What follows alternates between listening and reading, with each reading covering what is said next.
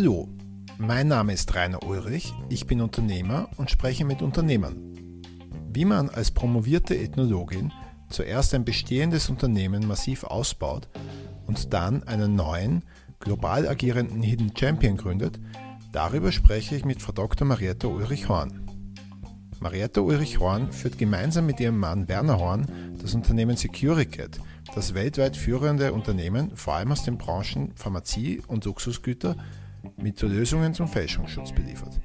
Marietta Ulrich-Horn ist meine Mutter. Viel Spaß!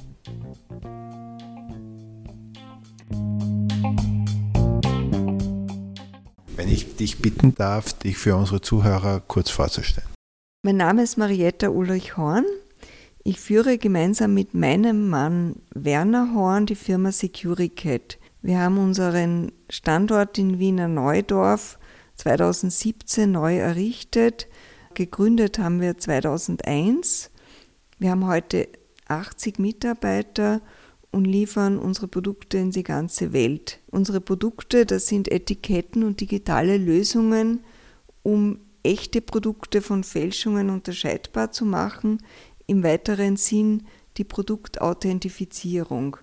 Sei es, dass man erkennt, ob ein Produkt echt ist oder sei es, dass man sieht, es ist in einem Markt, für das es nicht gedacht war, also in einem Graumarkt oder Schwarzmarkt. Unsere Kunden sind, die größte Gruppe unserer Kunden sind Kunden der pharmazeutischen Industrie. Wir können sagen, dass wir von den zehn größten Pharmaherstellern der Welt fünf zu unseren Kunden zählen. In der zweiten Linie sind es hochwertige Spirituosen. Auch da beliefern wir im Bereich Cognac und Whisky den zweitgrößten Hersteller der Welt. Viele unserer Sicherungen werden vor allem in Asien eingesetzt, insbesondere China, da wo das Fälschungsproblem am größten ist mhm. und die Bewusstheit der Bevölkerung auch am größten ist, dass sie sich freuen, wenn sie das echte Produkt erkennen können. Und wir dürfen mit Stolz sagen, dass nach unserem Wissen keine Fälschung unserer Produkte aufgetreten ist, in dem Sinn, dass man sie nicht erkannt hätte. Was ist deine Position, deine Rolle in der Firma? Du hast gesagt, du hast das mit deinem Mann gegründet. Wie habt ihr euch die Aufgaben aufgeteilt? Ja, wir sind ein sehr gutes Team mit äh, vielen Talenten und vielen Ideen und äh, wir haben uns die Arbeit in der Firma Securicat, die, das muss man auch noch dazu sagen, im Kern eine Etikettendruckerei ist für Sicherheitsetiketten und in zweiter Linie seit vielen Jahren auch eine Software-Schmiede für Produktverfolgung. Und wir haben uns da die Gebiete sehr schön aufgeteilt. Was mich betrifft, was mir am meisten Spaß und Freude macht, ist, ich bin verantwortlich für die Produktentwicklung, sowohl bei den Etiketten als auch im Kern bei der Software, die diversen Softwarebereiche. Ich bin auch verantwortlich für, das Manage für die Managementsysteme, für die Organisation, für die Produktion und also so gesehen ist mein Gebiet ziemlich weit gespannt. Genau, weil du gesagt hast, Produktentwicklung möchte ich äh, noch ergänzen, dass ja einige Patente auch auf dich laufen, die, die für das Unternehmen sehr wichtig sind. Ja, das ist wichtig für uns. Äh, wir sind sehr produktgetrieben, kann man sagen. Wir sind technisch äh, führend in diversen Gebieten und das ist natürlich schon wichtig, dass man die Erfindungen, die man macht, mit Patenten absichert, wo das möglich ist. Und da haben wir einige davon. War für dich eigentlich, wenn wir jetzt in deiner Kindheit beginnen oder in deiner Jugend, war für dich immer klar, dass du, so wie viele in unserer Familie, Unternehmerin werden möchtest? Wurde dir das sozusagen in die Wiege gelegt? Also, dass deine Eltern dich darauf vorbereitet hätten oder du dich in der Schule oder im Studium schon vorbereitet hast darauf? Nein, das war gar nicht so. Ich habe einen Bruder, der war immer als Unternehmensnachfolger vorgesehen und ich hatte sozusagen die Freiheit zu studieren, was ich wollte. Und ich bin sehr vielseitig interessiert. Ich war wohl auch in der Jugend schwergewichtsmäßig für die Naturwissenschaften interessiert, aber habe dann nach einem Jahr in den USA, das, ich, das Jahr habe ich als Gymnasiastin dort verbracht, habe ich mich dann für die Kultur interessiert und habe Sozial- und Kulturanthropologie studiert und auch das Doktorat in diesem Gebiet gemacht und Psychologie. Ja, und dann kommt es halt wie so oft im Leben zu neuen Wegen. Mein Bruder hat ein eigenes Unternehmen gegründet. Äh, die Nachfolge in der Familienfirma war vakant. Und da hatte ich das große Glück, dass mein Vater sich dann doch sehr gefreut hat, dass ich gekommen bin. Und ich muss sagen, ich habe von ihm sehr viel gelernt. Es ist das Unternehmertum etwas, was man nicht nur an der Schule lernen kann. Es ist etwas, was man sich erarbeiten kann. Und wenn man das Glück hat, dass man aus so einer Familie ist, ist manches etwas einfacher.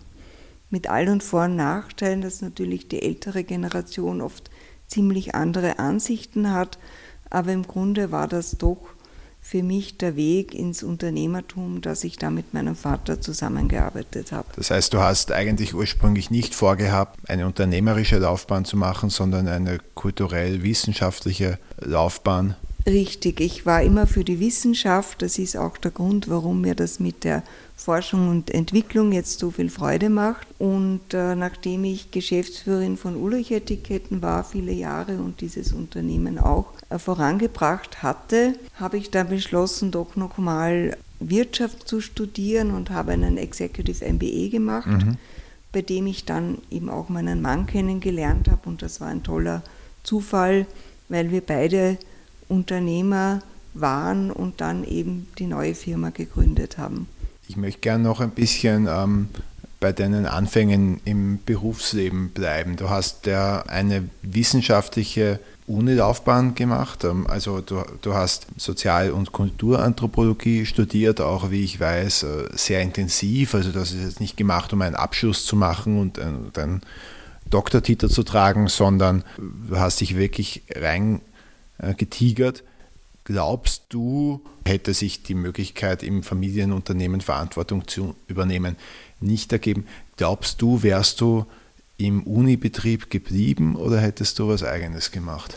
Diese Frage ist nicht leicht zu beantworten. Ich weiß, dass ich damals, als ich am Ende des Studiums war, etwas enttäuscht war vom Universitätsbetrieb, mhm. von gewissen möchte mal sagen, Intrigen und dem Versuch, eine gute Position zu bekommen und dieses Elfenbeintürmen, mhm. dieser Elfenbeinturm. Ja, da waren schon Dinge, die mich abgeschreckt haben. Ich hätte dann als nächstes überlegt, eine Agentur zu gründen für, wenn ein politisches Ereignis stattfindet auf der Welt, dass die Sozial- und Kulturanthropologen sich aus ihrer Sicht dazu zu Wort mhm. Ich fände die, die Idee immer noch sehr schön und sie wäre wohl in den Jahren danach auch sehr und mehr und mehr gefragt gewesen. Mir hätte dazu vielleicht eben ein bisschen dieser Vater gefehlt, der mir sagt, wie man es angeht. Also, aber das wäre es noch am ehesten gewesen, also vielleicht eher so Pressearbeit und Presseagentur als Unternehmerin, das könnte ich mir vorstellen, dass rausgekommen wäre. Interessant. Wie ist es dir beim Einstieg ins Unternehmen gegangen? War das ein runder Einstieg? Also man muss dazu sagen, ich war damals ein äh, kleines Kind und das war das sicher nicht Fahrt mit mir. Äh, wie, ist es dir, wie ist es dir dabei gegangen? Naja, eigentlich sehr gut, weil man hat schon auf jemanden gewartet, der da wieder äh, neue Initiativen setzt. Mein Vater war wohl erst 60, aber er hat schon gewisse Ermüdungserscheinungen gezeigt. Es hat ihm dann später, als ich da war, wieder mehr Freude gemacht und er ist eigentlich fast bis, bis zu seinem Tod im Unternehmen geblieben. Es ging mir eigentlich gut, weil man hat sich gefreut, dass jemand initiativ ist und ich konnte, möchte fast sagen, Forschungsmethoden aus der Ethnologie anwenden im Unternehmen. Ich habe damals das EDV-System geplant und aufgebaut, zusammen mit einem Softwareunternehmen natürlich. Und ich habe oft gesagt, ich bin durch das Unternehmen gegangen wie durch einen Indianerstamm und habe beobachtet, wie die Abläufe sind. Und das haben wir in der EDV abgebildet, was eigentlich ein sehr moderner Ansatz war. Es ist schon fast ein bisschen wie der digitale Zwilling. Ja? Also wirklich versucht, die Prozesse so wie sie waren und dann natürlich im Zuge dessen auch zu verbessern und zu strukturieren, in der IT abzubilden. Und das, das hat wirklich Spaß gemacht, ja. Jetzt muss ich vielleicht für die Zuhörer dazu sagen, in der Zeit, wo du das Unternehmen äh, geleitet hast, ich habe nachgeschaut, hat sich äh, das, die Mitarbeiterzahl fast verdreifacht und der Umsatz ist natürlich noch viel stärker gestiegen. Ihr seid ganz deutlicher Marktführer geworden äh, in Österreich, was ihr vorher nicht wart, auch im, im internationalen Vergleich sehr groß geworden. Wie hat sich das angefühlt, die Zeit? War, ich meine, das war eine Zeit, die natürlich extrem erfolgreich war. Wie du da drin warst, ist es dir, war dir das bewusst oder warst du da im Nahkampf und, und hast eigentlich dann erst in der Rückschau gemerkt, was passiert ist? Ja, also das ist ganz gut beschrieben. Ich war vielleicht sehr viel im Nahkampf äh, und ich glaube, es ist oft so, wenn man ein Unternehmen erfolgreich führt, da überschlagen sich die Ereignisse und natürlich in einem Familienunternehmen ist es auch nicht äh, immer ganz so harmonisch und einfach, Entscheidungen herbeizuführen. Äh, das kommt hinzu. Wir hatten nicht für alle Positionen genug Personal. Also ich habe sehr vieles selber gemacht. Das ist etwas, was man leider dann sehr schwer abgibt, wenn man sich das einmal angewöhnt hat. Mhm. Äh, also im Grunde ist das nicht gar so gut. Man lernt wohl viel dabei aber es ist dann äh, vielleicht nicht so gut, wenn man später mal großzügig delegieren sollte. Ja, es war eine sehr anstrengende Zeit, aber zum Beispiel der Neubau, wir sind im sechsten Bezirk gewesen, dann sind wir in den 21. Bezirk gegangen. Der Neubau, das war schon eine große Freude, auch für die ganze Familie. Da war wirklich ein Drive drinnen. Wir haben dann in einem Jahr 30 Prozent Umsatzzuwachs gehabt oder sowas Verrücktes oder, oder waren es auch nur 20%, aber es war wirklich erstaunlich, äh, was da für Ener Energie frei geworden ist. Man muss dazu sagen, natürlich 20 äh, Prozent Umsatzzuwachs im Produktionsbereich ist natürlich noch einmal was anderes wie bei einem digitalen Produkt. Also ja. ich will jetzt nicht schmälern, wenn man eine Software verkauft und 20 Prozent wächst, ist das sensationell. Wenn man natürlich um 20 Prozent mehr Etiketten produziert, muss man Maschinen aufbauen, investieren, äh, äh, Mitarbeiter Personal ausbilden. Personal. Also es geht ja. relativ linear. Bei mehr Output braucht man auch um fast linear mehr Personal. Ja. Du hast gesagt, der Neubau, da möchte ich aus meiner Sicht eine, äh, eine lustige ähm, Zeitlinie beschreiben, wie ich sie mir am leichtesten merke. Als ich vier Jahre alt war, sind wir in die damalige Firma gezogen, da kann ich mich gut erinnern. Äh, die war im sechsten Bezirk in der, in der Stadt drinnen. Genau, gezogen. Das heißt, dass dieses Gebäude, wo die Firma war, war, also wo die Produktion war, das war im Hinterhof und an der Straßenseite waren in den oberen Geschossen Wohnungen und dort haben wir gewohnt. Genau, ja. dort haben wir gewohnt und wie ich dann zehn Jahre alt war, leicht zu merken, da bin ich ins Gymnasium gekommen, ist die Firma übersiedelt von der Stadt nach Strebersdorf in ein damals, für damalige Verhältnisse riesiges Gebäude und wir sind dementsprechend auch umgezogen. Mhm. Und damals beim Umzug hatte die Firma, glaube ich, ich habe nachgeschaut oder erst in die Firma gekommen bist, eben 40, 50 Mitarbeiter und ähm, als du die Firma verlassen hast, dann eben ein, ein Vielfaches davon und das äh, Ganze in Strebersdorf. Wie war die Zeit des Umzugs? Du hast gesagt, äh, seid ihr sehr stark gewachsen.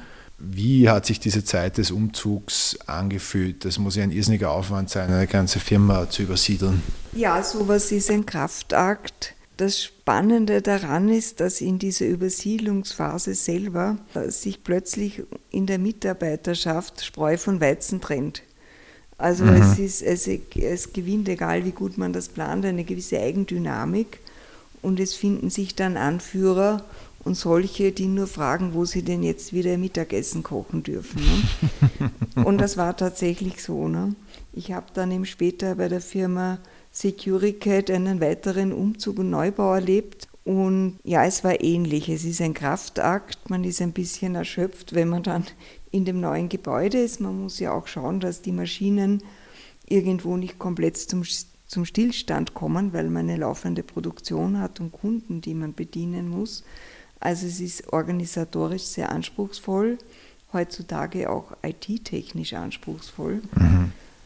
Aber dann ist es irgendwie super, nicht? Weil man hat eine gute Presse, man hat auf einmal Platz, man hat auf einmal ein gutes Image, die Mitarbeiter fühlen sich stark und fühlen sich äh, und freuen sich, dass sie da dabei sind.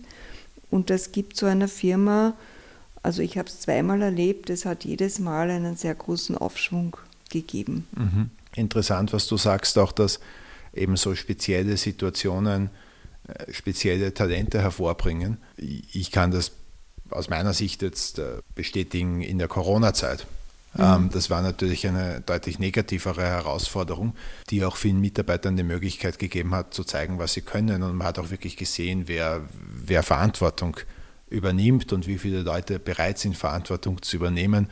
Und auch wie in Krisen äh, plötzlich ein ganz anderer Zusammenhalt und eine ganz andere Entschlossenheit äh, da ist.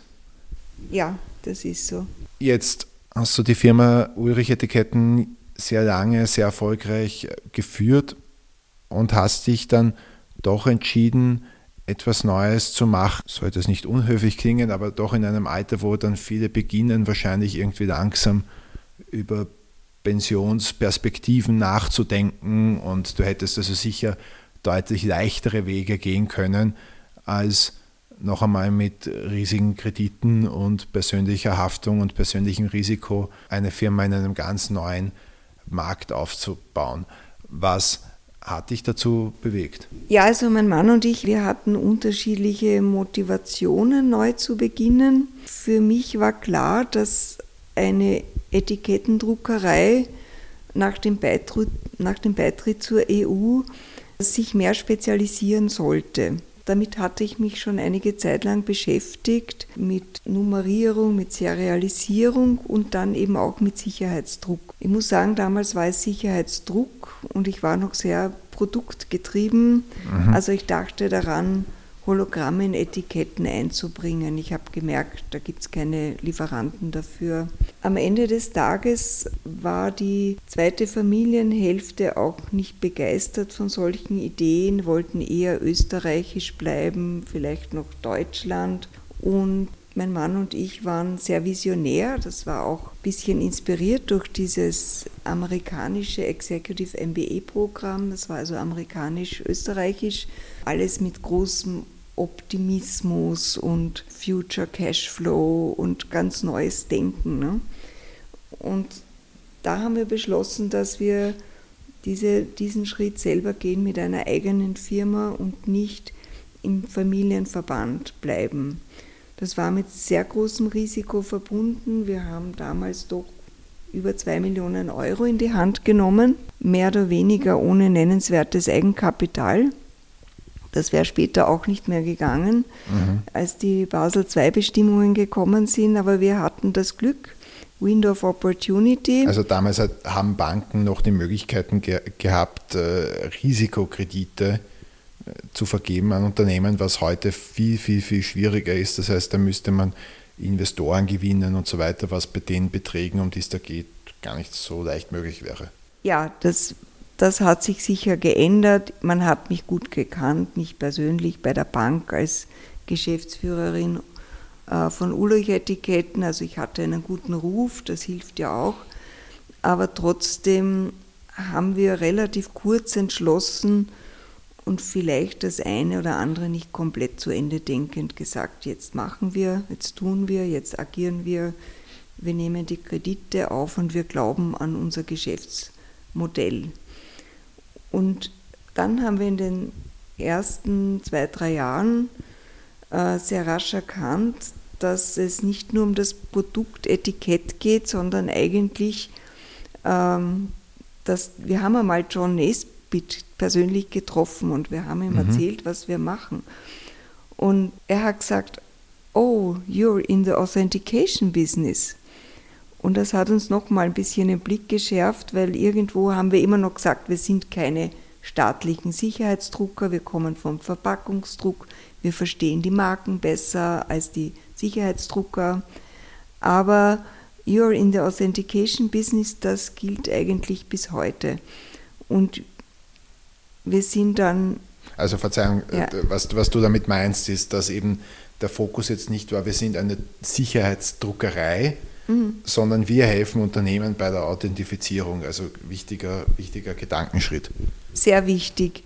Es ist die Versuchung natürlich naheliegend, wenn man Sicherheitsdrucke machen kann, dass man versucht, alle möglichen Sicherheitsdrucke, die sich so anbieten, zu drucken.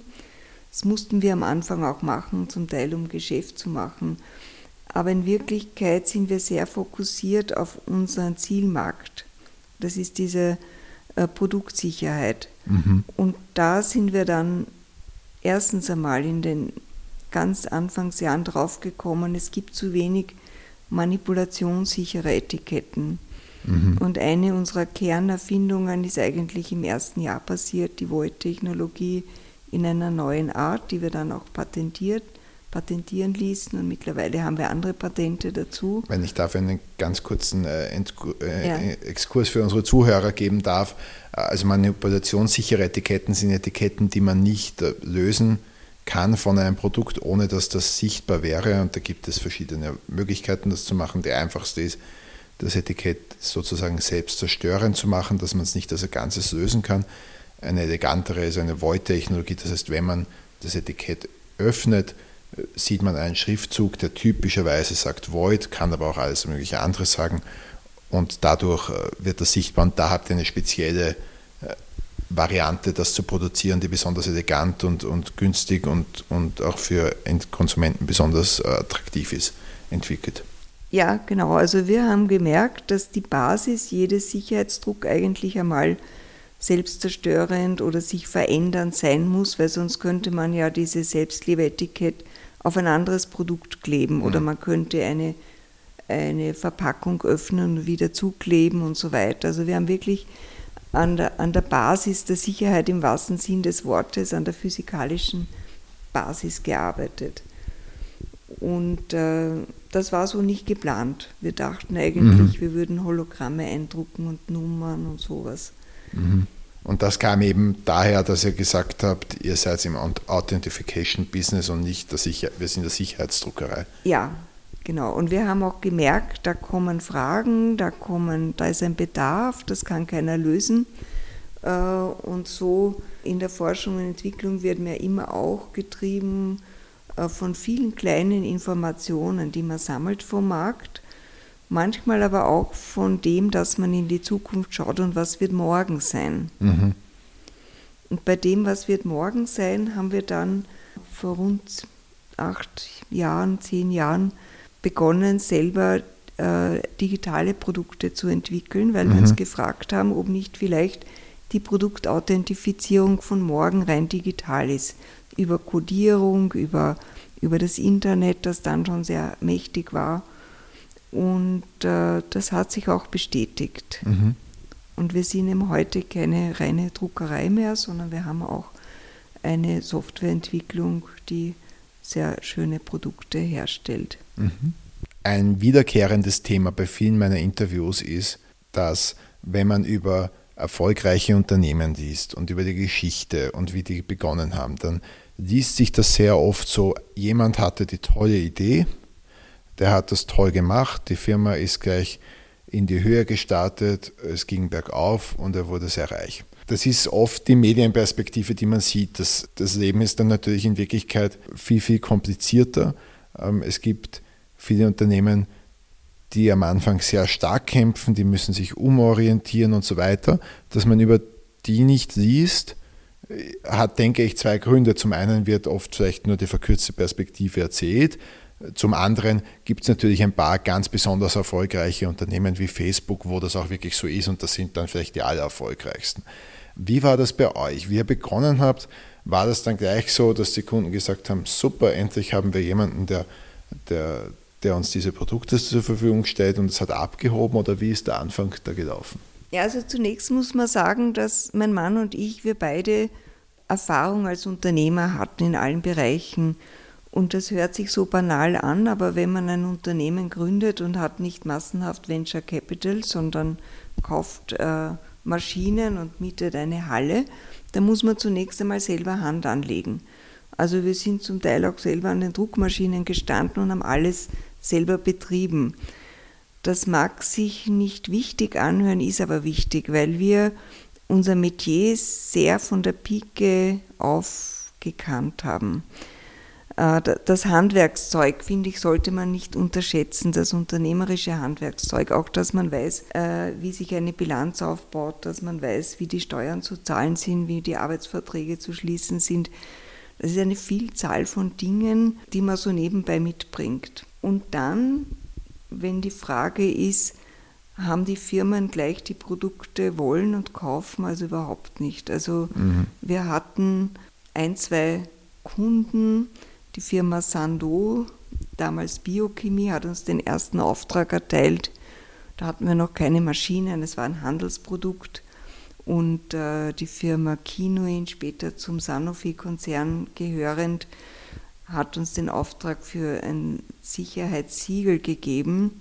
Da war schon sehr viel Entwicklung drin und das war der Grundstein für unseren späteren größten Kunden. Ja, also ich glaube, das läuft nie so rund und wenn man mich fragt, hätte man alles vorhersehen können, man hätte wahrscheinlich vorhersehen können, dass man noch mehr Geld braucht, um die Anfangszeit zu überstehen. Mhm. Das würde ich heute anders machen. Wer weiß, ob wir es uns dann zugestanden hätte und ob wir die Firma gegründet hätten, weiß ich auch nicht. Äh, was gut war, und auch das kann ich allen jungen Unternehmern nur nahelegen, unsere Maschinen sind keinen Tag gestanden, auch wenn keine Aufträge da waren.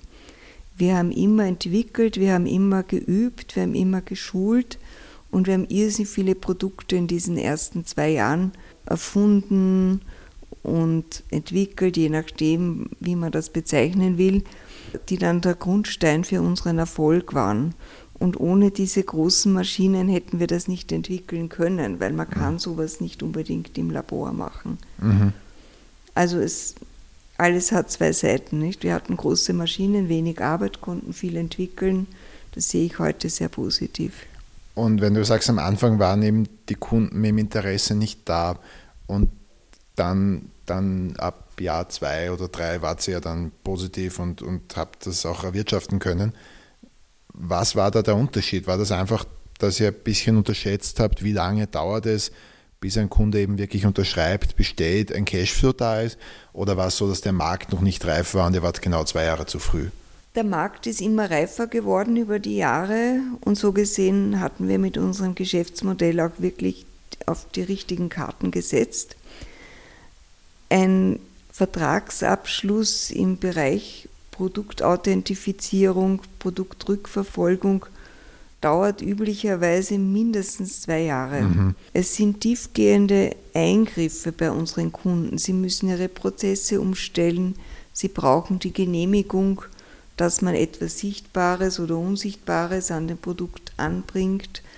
Also erfolgreicher waren oft bei unseren Kunden die Produktmanager und die das für eine Produktgruppe äh, gemacht haben. Mhm. Also zum Beispiel unser äh, ungarischer Kunde hatte ein massives Fälschungsproblem in Russland.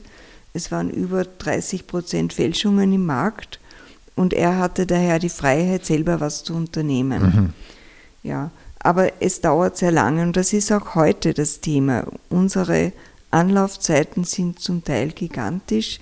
Wir haben sehr viele Kunden im pharmazeutischen Bereich Dort malen die Mühlen noch ein bisschen langsamer, weil man erst auditiert werden muss. Mhm. Ähm, ja, also die, die Vorlaufzeiten sind viel länger, als wenn man das mit einem normalen Etikett vergleicht. Mhm. Mhm. Und das war auch in den ersten ein, zwei Jahren das Problem, dass dadurch der Umsatz nicht so schnell gekommen ist, wie er, wie er das irgendwie gehofft hatte. Ich glaube, das war das Kernproblem, ja. ja. Wenn man jetzt heute schaut auf Securicat, Ihr seid dann nach einigen Jahren in, in einer gemieteten äh, Liegenschaft, äh, habt ihr jetzt wiederum vor zwei, drei Jahren, denke ich, wenn ich das richtig im mhm. Kopf habe, dann noch einmal entschlossen, massiv auszubauen, einen neuen Standort äh, zu machen. Auch da wieder sehr großes äh, finanzielles Risiko bis zu einem gewissen Grad auch das wieder, Verzeihung, ich will nicht unhöflich wirken, aber in einem Alter, wo jetzt dann viele sagen, so, jetzt äh, verkaufen wir vielleicht die Firma und und Ja, und, da und haben uns wirklich alle gefragt, seid ihr wahnsinnig, ihr solltet jetzt an die Pension denken, ja. tut euch das nicht ja. an. Ja. ja, also ich meine, und die Firma wäre ja definitiv genug wert, dass du die verkaufst und dir ein ruhiges Leben machst. Ja. Warum habt ihr das nicht gemacht, sondern ganz im Gegenteil, jetzt noch einmal quasi den Einsatz verdoppelt? Ja, also ich glaube, mein Mann und ich, wir sind beide Menschen, die Aufgaben und Herausforderungen lieben und wenn man dann auch schon Erfolg hat, dann ist es auch schön, Erfolg zu haben. Mhm. Und äh, wir können uns jetzt nicht wirklich so ein Leben am Hausboot vorstellen. Also und äh, es hat natürlich lange gedauert, bis manches so richtig gut war.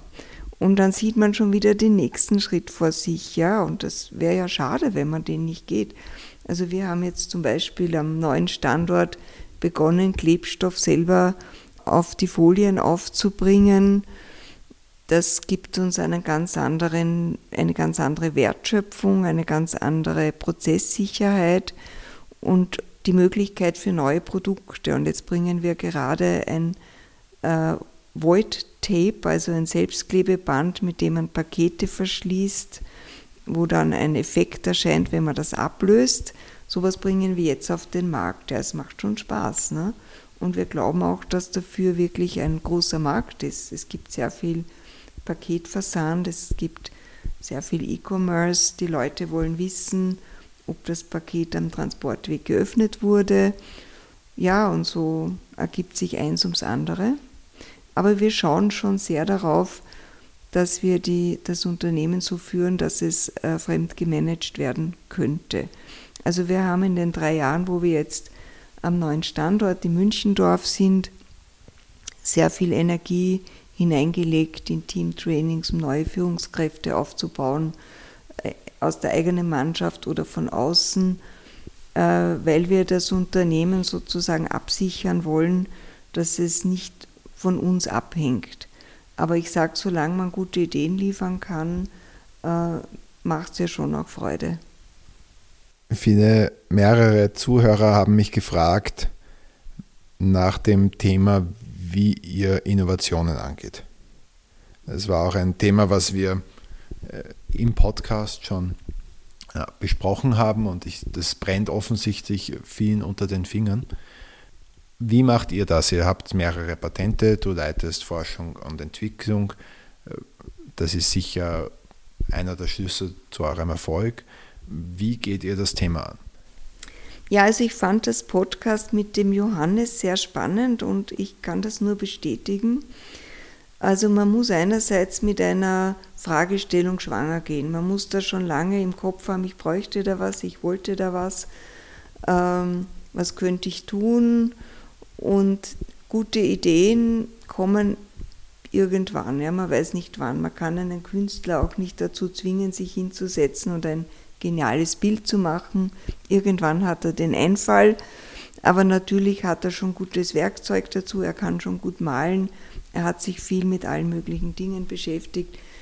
Also ich glaube, man muss diese, äh, diese Fragestellungen des Marktes und der Firma ständig vor Augen haben. Wir diskutieren das auch strategisch immer wieder. Wir haben einmal im Jahr ein Strategie-Meeting, wo wir uns überlegen, wo soll die Firma überhaupt hingehen. Und das Zweite, denke ich, ist, man braucht dann auch dieses Commitment. Und zwar sowohl Geld in den Sand zu setzen für Versuche, die nicht gelingen, äh, für Personal, das das betreibt und auch in Maschinen zu investieren. In manche Maschinen haben wir investiert, wo das ganz klar war, die wird gut beschäftigt sein und wir haben äh, nicht, wir haben eine Kapazitätserweiterung dadurch und die Möglichkeit für eine gewisse Innovation. Wenn die Innovation nicht eintritt, habe ich immer noch die Kapazitätserweiterung. Bei anderen Investitionen ist es nicht so. Zum Beispiel haben wir investiert in RFID-Integrationsanlagen. Wir meinen, dass das strategisch wichtig ist. Wir meinen, dass NFC, also Near Field Communication, bei Sicherheitsetiketten eine Rolle spielen wird oder kann. Und dann sind wir diesen Schritt gegangen.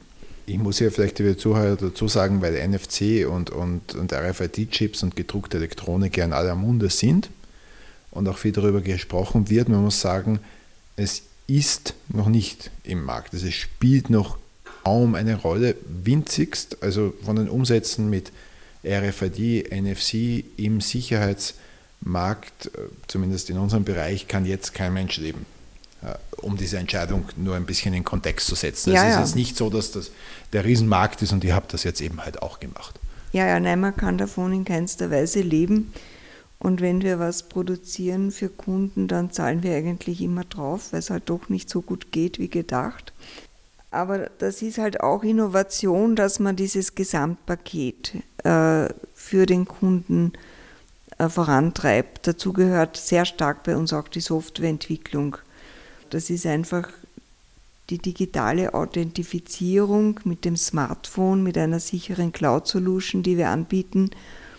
Das muss man einfach haben, um glaubwürdig bei dem Kunden eine Lösung anzubieten. Und wenn man das nicht macht, ist man ein Etikettendrucker mit Hologrammintegration oder so, aber man kann nicht diesen Markt bedienen. Also ich glaube, Innovation erfordert Vision, erfordert es immer im Hinterkopf haben, aber auch die Bereitschaft zu investieren da, wo es nicht hundertprozentig sicher ist. Wie schafft ihr den Balanceakt zwischen einerseits Innovation, etwas, was irgendwann hoffentlich der Markt möchte, also sehr vorausschauend, Grundlagenforschung ist jetzt der falsche Ausdruck, aber sagen wir, ich nenne es jetzt mal visionäre äh, Innovation einerseits und andererseits der Notwendigkeit, dass man natürlich trotzdem in absehbarer Zeit was verdienen möchte, weil ihr habt jetzt keine fetten Finanz, äh, Finanzinvestoren an Bord, die euch erlauben würden, da fünf Jahre massenweise Verluste zu machen, sondern ihr seid eigenfinanziert. Das heißt, eure Innovationen müssen auch in absehbarer Zeit in vielen Fällen eine gewisse Rendite bringen. Das ist das eine. Und das zweite ist, ihr habt natürlich auch intern knappe Ressourcen, also nicht zuletzt deine Zeit oder die der Key, der Key Manager. Wie schafft ihr den Balanceakt zwischen Innovation, die hoffentlich irgendwann einmal was bringt und das sehr gewagt ist, und der praktischen Innovation, die jetzt der Kunde möchte? Ja, also wir sind komplett selbstfinanziert. Wir haben keine Investoren in unserem Unternehmen. Das schafft eine gewisse Disziplin, mit dem Geld hauszuhalten. Und davon wird eben ein Teil in Forschung und Entwicklung regelrecht investiert. Das liegt bei uns zwischen 5 bis 8 Prozent mhm. vom Umsatz. Ich glaube, das ist in der Verpackungs- oder Etikettenbranche völlig überdurchschnittlich. Absolut überdurchschnittlich. Und daher sehen wir uns schon auch so als ein Innovationsunternehmen. Ja, und wir leben halt von den Einkünften der Kunden, die wir schon gewonnen haben. Ich glaube aber, es wäre oft verlockend, sich auf den Lorbeeren auszuruhen und zu sagen, ah, die Volt-Technologie zieht super, die verkaufen wir jetzt auf der ganzen Welt. Vielleicht wäre das der bessere Ansatz, ich weiß es nicht, aber wir sagen immer schön, das ist unser Polster, davon können wir gut leben. Und mit diesen Einnahmen können wir wieder weiteres Wachstum und weitere Entwicklung finanzieren.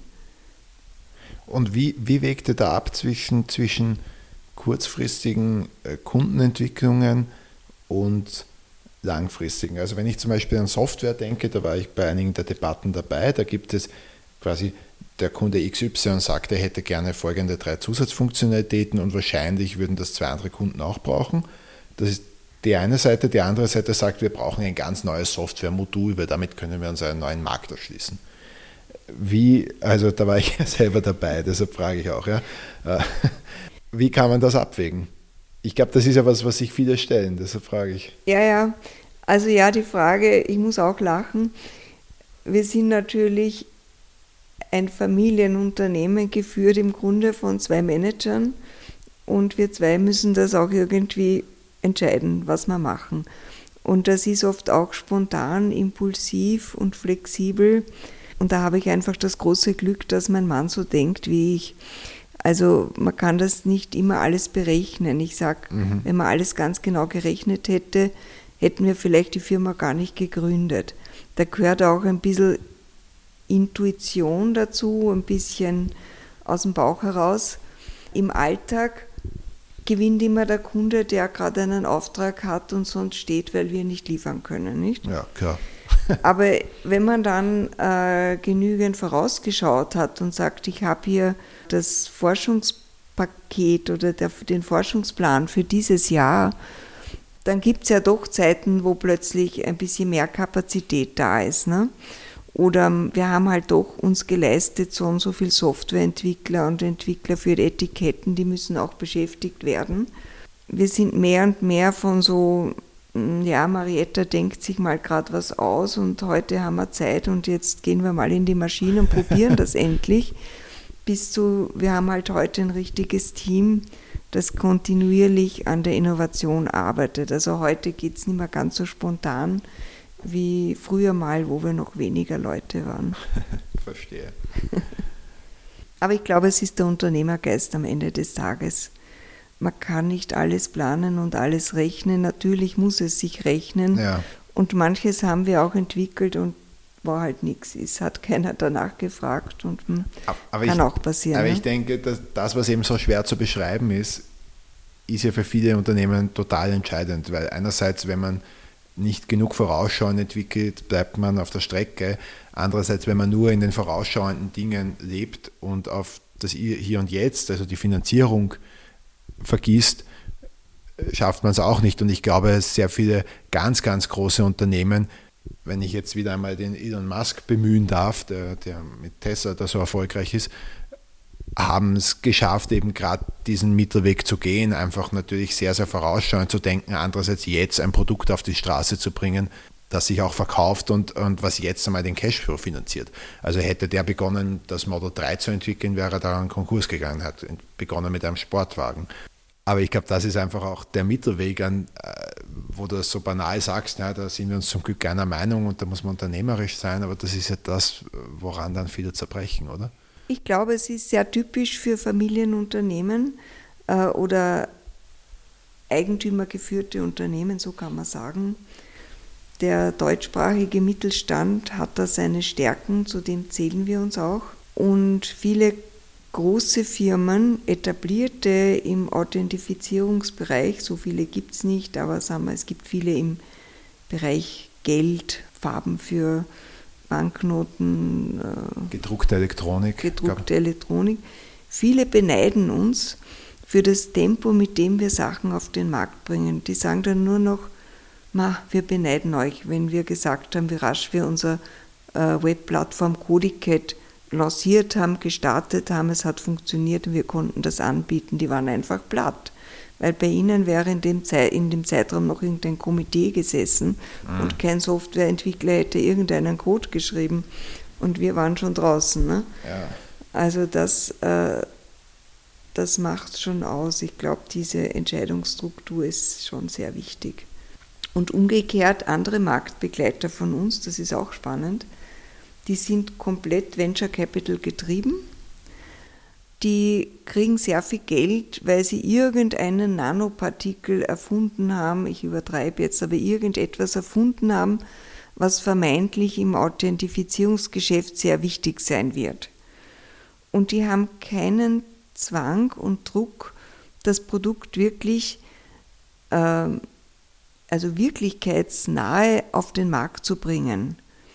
Und da gibt es Fälle, da wird Geld verbrannt ohne Ende das fällt vielleicht gar nicht auf, weil diese Venture Capitalisten setzen halt auf so viele und hoffen, dass einer Erfolg hat.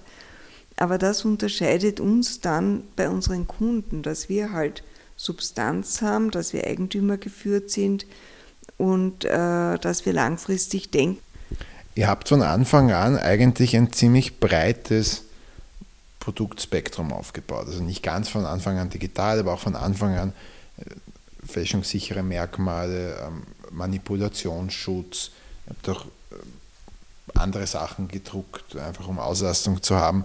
Er hatte eigentlich immer ein sehr breites Produktportfolio und mich hat oft gewundert eben das Tempo, mit dem ihr, wie du auch gesagt hast, eine Innovation abschießt und dann die nächste beginnt und so weiter, anstatt jetzt mehr zu fokussieren. Jetzt gibt es ja irgendwo diese gängige Ansicht, dass besonders erfolgreiche Unternehmen besonders fokussiert sind, also auf eine Sache, die sie aber wirklich dann ganz gut können und natürlich da auch gewisse Synergien haben. Warum habt ihr das anders gemacht? Unsere Fokussierung ist eben der Produktschutz und die Produktauthentifizierung und da kann es sehr unterschiedlich sein, was die einzelne Branche benötigt. Mhm. Also typischerweise benötigen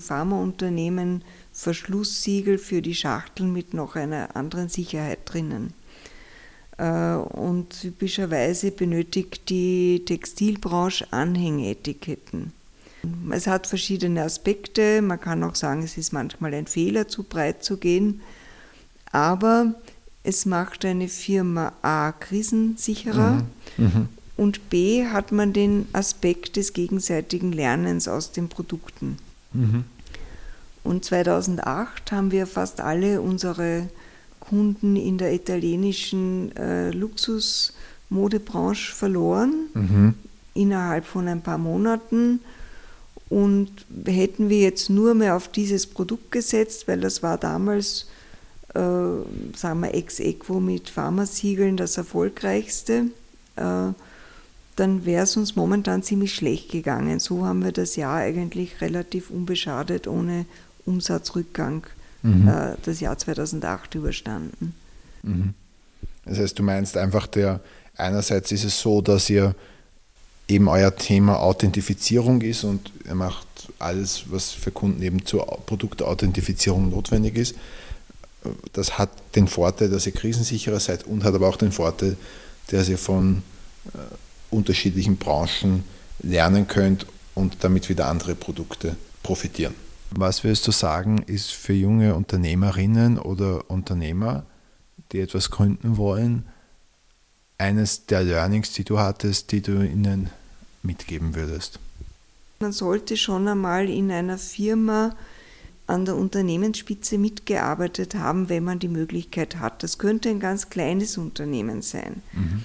Aber einfach um das Handwerk zu lernen, äh, was man alles können muss im Alltag, weil das stellt dann vielen das Bein. Die haben tolle Ideen, ein schönes Produkt, aber sie wissen nicht, wie man eine Firma führt, wie man eine Mannschaft führt, wie man den finanziellen Alltag gestaltet, wie man Gebäude mietet oder was weiß ich, wie man mit dem Arbeitsinspektorat umgeht und so weiter. Ja, also ich glaube, übertrieben gesprochen, wenn eine kleine Bäckerei ist und ich gehe da mal hin und führe die ein Jahr, habe ich sicher schon viel gelernt, mhm. was ich später mal in meinem eigenen Unternehmen brauchen kann. Oder ich bin in einem Konzern in entsprechenden hohen Etagen, ist sicher auch lehrreich.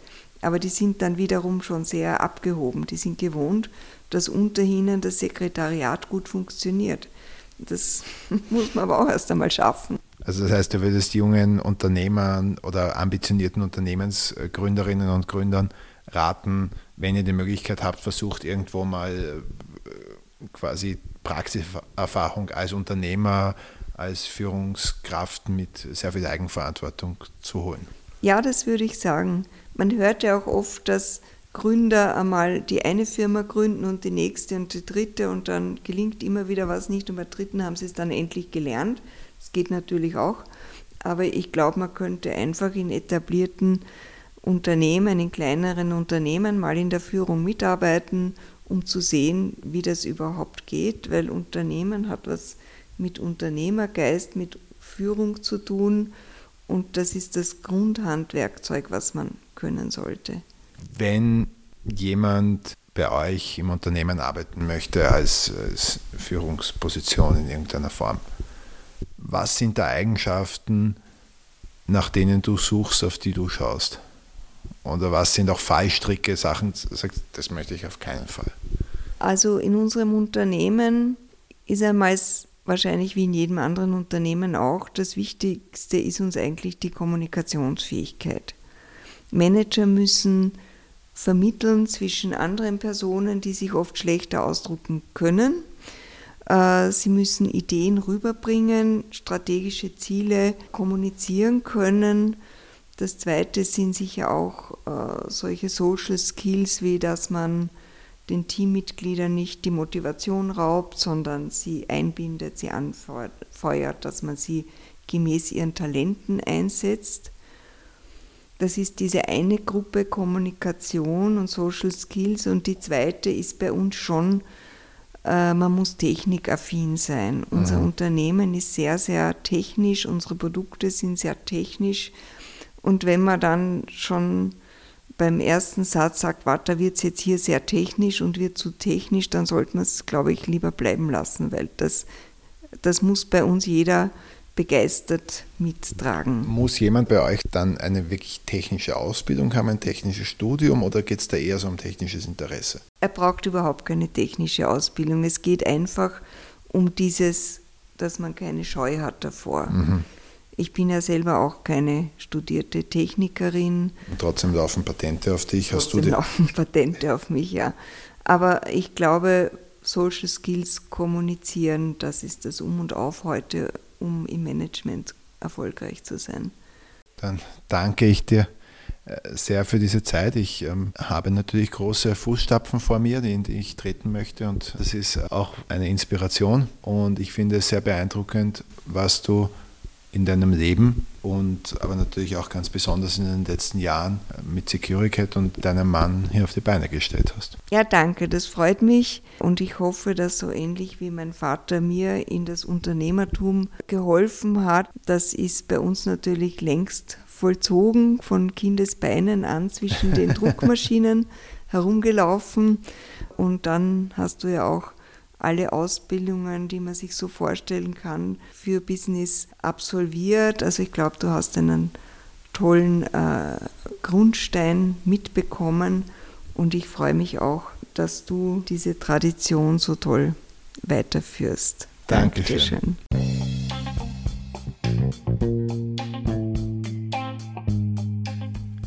Erfahrung in der Unternehmensführung ist ein wichtiger Bestandteil zum Erfolg bei der Gründung.